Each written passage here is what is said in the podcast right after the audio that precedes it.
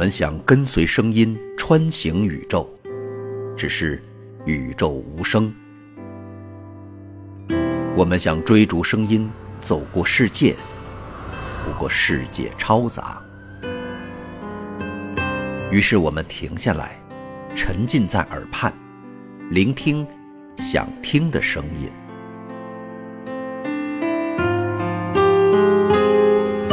欢迎来到给小白白的有声书。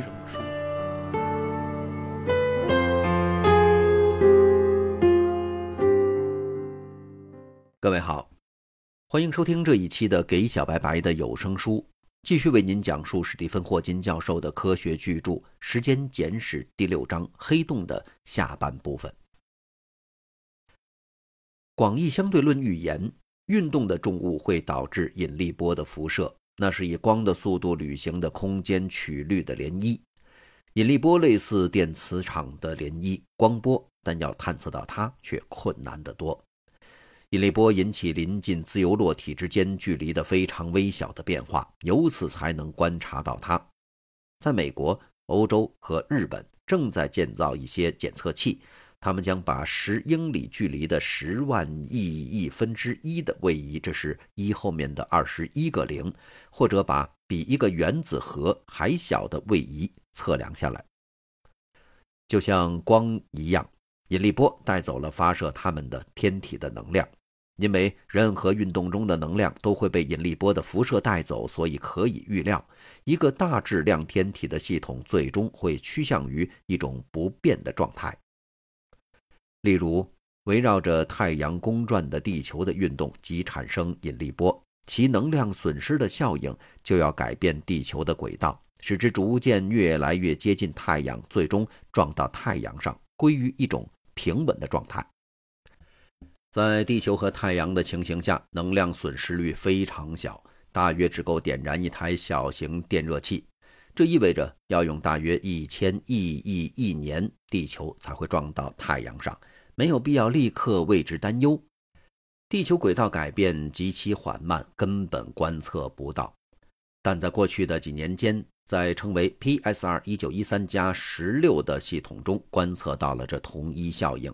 PSR 表示脉冲星，一种特别的发射出射电波规则脉冲的中子星。此系统由两个相互围绕着公转的中子星组成。由于引力波辐射，它们的能量损失使它们各沿着螺旋线轨道相互靠近。泰勒和赫尔斯由于对广义相对论的这一证实，获得1993年的诺贝尔奖。大约三亿年后，它们将会碰撞，在碰撞之前将会公转得如此快速，发射出的引力波足以会像欧洲电子对撞器那样的检测器接收到。在恒星引力坍缩形成黑洞时，运动会快得多，这样携带走能量的速率就会高得多，因此不用太长的时间就会达到不变的状态。这最终的状态将会是怎样的呢？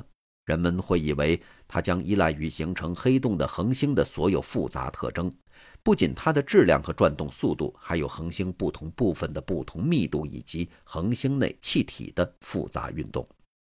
倘若黑洞就像坍缩形成它们原先的天体那样变化多端，那么一般而言，对黑洞做任何预言都会非常困难。然而，1967年，加拿大科学家伊斯雷尔变革了黑洞的研究。伊斯雷尔指出，根据广义相对论，非旋转的黑洞必须是非常简单的，它们是完美的球形，其大小只依赖于它们的质量。并且，任何两个这样的同质量的黑洞必须全等。事实上，它们可以用爱因斯坦方程的特解来描述。这个解是卡尔·施瓦兹希尔德在广义相对论发现后不久的1917年发现的。起初，许多人，其中包括伊斯雷尔本人，认为，既然黑洞必然是完美的球形，一个黑洞只能由一个完美球形天体坍缩形成。因此，任何实际的恒星从来都不是完美的球形状的恒星们只会坍缩成一个裸起点。然而，对于伊斯雷尔的结果，一些人，特别是罗杰·彭罗斯和约翰·惠勒，提倡一种不同的解释。他们论证道，牵涉恒星坍缩的快速运动意味着其释放出来的引力波使之越来越接近于球形，到它终结于静态的时候，就已经变成准确的球形。按照这种观点，任何非旋转恒星，不管其形状和内部结构如何复杂，在引力坍缩之后，都将终结于一个完美的球形黑洞，其大小只依赖于它的质量。这种观点得到进一步计算的支持，并且很快得到大家接受。伊斯雷尔的结果只处理了由非旋转天体形成的黑洞。一九六三年，新西兰人罗伊·克尔找到了广义相对论方程的描述旋转黑洞的一组解。这些克尔黑洞以恒常速率旋转，其大小与形状只依赖于它们的质量和旋转的速度。如果旋转为零，黑洞就是完美的球形。这个解和施瓦茨希尔德的解一样。如果旋转不为零，黑洞在赤道附近就会鼓出去，就像地球或太阳由于旋转而鼓出去一样。而旋转的越快，就越鼓得厉害。由此，人们猜测。如果将伊斯雷尔的结果推广到包括旋转天体的情形，则任何旋转天体坍缩形成的黑洞后，都将最终终结于由克尔解描述的一个不变的形态。一九七零年，我在剑桥的一位同事和研究生同学布兰登·卡特为证明此猜测跨出了第一步。他指出，假定一个静态的旋转黑洞。正如一个自旋的陀螺那样，有一个对称轴，则它的大小和形状只由它的质量和旋转速率决定。一九七一年，我接着证明了任何静态的旋转黑洞确实拥有这样的一个对称轴。一九七三年，在伦敦国王学院任教的大卫·罗宾逊利用卡特和我的结果，最后证明了这个猜测是对的。这样的黑洞确实必须是克尔解。这样，在引力坍缩之后，一个黑洞最终将会演变成一种能够旋转但是不能搏动的态。此外，它的大小和形状只取决于由它的质量和旋转速度，而与坍缩形成的黑洞的原先天体的性质毫无关系。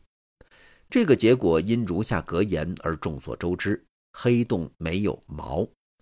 这个所谓的无毛定理具有巨大的实际重要性，因为它极大地限制了黑洞的可能类型。因此，人们可以制造可能包括黑洞的天体的详细模型，再将此模型的预言和观测相比较。因为在黑洞形成之后，我们所能测量的只是有关坍缩天体的质量和旋转速率。所以，无毛定理还意味着有关这个天体的非常大量的信息在黑洞形成时就丧失了。黑洞是科学史上相当罕见的情形之一，在没有任何观测的证据说明其理论是正确的情形下，作为数学的模型被发展到淋漓尽致。的确。这经常是黑洞的反对者的主要论据。我们怎么能相信这样的天体？其仅有的证据是基于令人怀疑的广义相对论的计算呢？然而，1963年，加利福尼亚的帕罗马天文台的天文学家马丁·施密特测量了在称为 3C273 射电源方向的暗淡的类恒星的红移。他发现这个红移太大了。不可能是由引力场引起的。如果它是引力红移，那么该天体的质量就必须足够，并且与我们近到足以干扰太阳系的恒星轨道。相反的，这暗示着这红移是起因于宇宙的膨胀，进而表明该天体处于非常遥远的距离之外。由于在这么远的距离还能被观测到，该天体必须非常明亮。也就是必须辐射出大量的能量，人们会想到可产生这么大能量的唯一机制，看来不仅是一个恒星，而且是一个星系的整个中心区域的引力坍缩。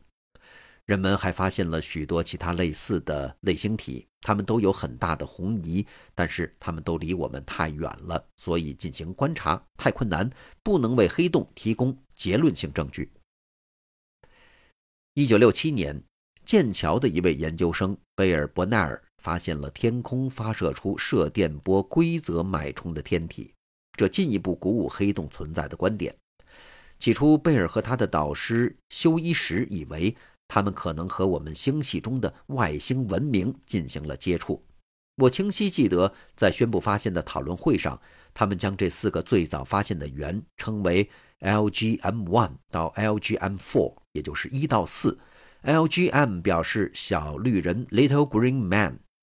然而，最终他们和其他所有人都得到不那么浪漫的结论：这些被称为脉冲星的天体，事实上是旋转的中子星。因为它们的磁场和周围物质复杂的相互作用，所以发出射电波的脉冲。对于写太空探险的作者而言，这是个坏消息；但对于我们这些当时相信黑洞的少数人来说，这是非常大的希望。这是中子星存在的第一个证据。中子星的半径大约十英里，只是恒星变成黑洞的临界半径的几倍。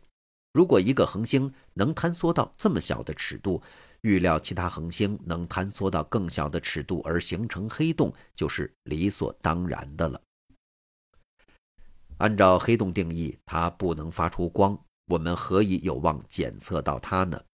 这有点像在煤库里面找一只黑猫。庆幸的是，有一种办法。正如约翰·米歇尔在1783年的先驱性论文中指出，黑洞仍然将它的引力作用到周围的天体上。天文学家观测了许多系统，在这些系统中，两个恒星由于相互之间的引力吸引而相互围绕公转。他们还观察到了这样的系统：其中只有一个可见的恒星围绕着另一个看不见的半星公转。人们当然不能立刻得出结论说这个半星就是黑洞。它可能仅仅是一个暗淡的、看不见的恒星而已。然而，这种系统中的一些，像名为天鹅 X 一的那样，也是强 X 射线源。对这现象的最好解释是，物质从可见星的表面被吹起来，当它落向不可见的半星时，发展成螺旋状运动，并且变得非常热，发射出了 X 射线。为了使这个机制起作用，不可见天体必须非常小，像白矮星、中子星或黑洞那样。通过观测那颗可见星的轨道，人们可以确定不可见天体的最小的可能质量。在天鹅 X 一的情形，这大约是太阳质量的六倍。按照钱德拉萨卡的结果，它的质量太大了，不可能是白矮星，也不可能是中子星。因此，看来它只能是一个黑洞。存在其他不包含黑洞的解释天鹅 X 一的模型，但所有这些都相当牵强附会。看来，黑洞是对该观测的仅有的真正自然的解释。尽管如此，我和加州理工学院的基帕索恩打赌说，天鹅 X 一不包含一个黑洞。这对我而言是一种保险的形式。我对黑洞做了许多研究。如果它不存在，这一切都会成为徒劳。但是我将得到赢得打赌的安慰。他要给我订阅四年的私家侦探杂志。事实上，从我们打赌的1975年起今，虽然天鹅 X 一的情形并没有改变太多，但是现在已经积累了这么多对黑洞有利的其他观测证据，我只好认输。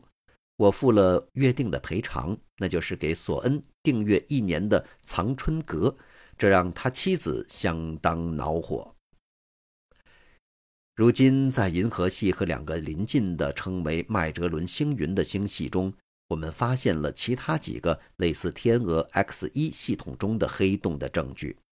然而，黑洞的数目肯定要大得太多了。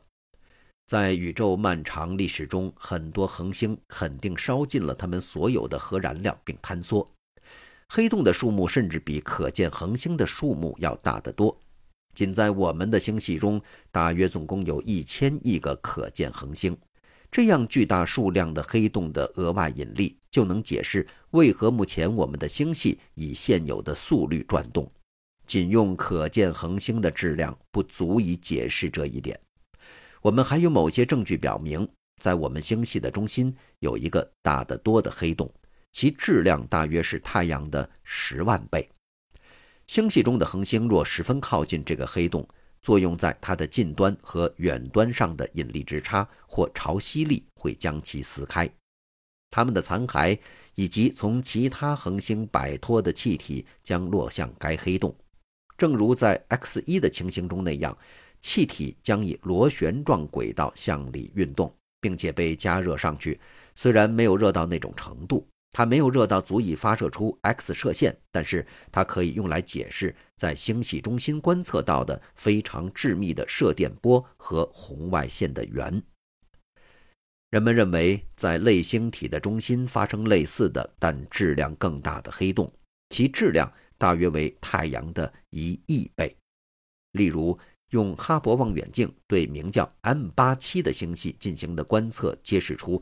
它含有直径一百三十光年的气体盘，该盘围绕着二十亿倍太阳质量的中心天体旋转，这只能是一个黑洞。只有落入此超大黑洞的物质，才能提供如此强大的能源，用以解释这些天体发射出的巨大能量。随着物质旋入黑洞，它将使黑洞往同一方向旋转，使黑洞产生一个磁场。这个磁场和地球的磁场颇为相像，落入的物质会在黑洞附近产生能量非常高的粒子。该磁场是如此之强，能将这些粒子聚焦成沿着黑洞旋转轴，即在它的北极和南极方向往外喷射的射流。在许多星系和类星体中，确实观察到这类射流。人们还可以考虑，也许存在着质量比太阳质量小得多的黑洞的可能性。因为它的质量比钱德拉塞卡极限低，所以不能由引力坍缩产生。这么低质量的恒星，甚至在耗尽了自己的核燃料之后，还能支持自己对抗引力。只有当物质由非常巨大的外界压力压缩成极端紧密的状态时，才能形成小质量的黑洞。一个巨大的氢弹可提供这样的条件。物理学家约翰惠勒曾经计算过。如果将世界海洋里所有的重水制成一个氢弹，则它可以将中心的物质压缩到产生一个黑洞。比较实在的一种可能性是，在极早期宇宙的高温和高压条件下，可能产生这样小质量的黑洞。因为只有一个比平均值更紧密的小区域，才能以这样的方式被压缩形成一个黑洞。所以，只有在早期宇宙不是完全光滑和均匀时，才有可能形成黑洞。但是，我们知道，早期宇宙一定存在一些无规性，否则现在宇宙中的物质分布仍然会是完全均匀的，而不能结块形成恒星和星系。很清楚。为了解释恒星和星系的无规性是否导致形成相当数目的太初黑洞，依赖于在早期宇宙中的条件的细节。这样，如果我们能够确定现在有多少太初黑洞，我们就能对宇宙的极早期阶段了解很多。质量大于十亿吨的太初黑洞，只有通过它们对其他可见物质或宇宙膨胀的影响，才能被探测到。然而，正如我们将在下一章看到的，黑洞毕竟不是真黑，它们像一个热体一样发热发光。它们越小，则发热发光的越厉害。所以，自相矛盾的是，也许小的黑洞实际上可以比大的黑洞更容易探测到。好，感谢您收听这一期的《给小白白的有声书》。在下一期的节目当中，继续为您讲述本书的第七章——黑洞。不是这么黑的上半部分，下期节目我们再见。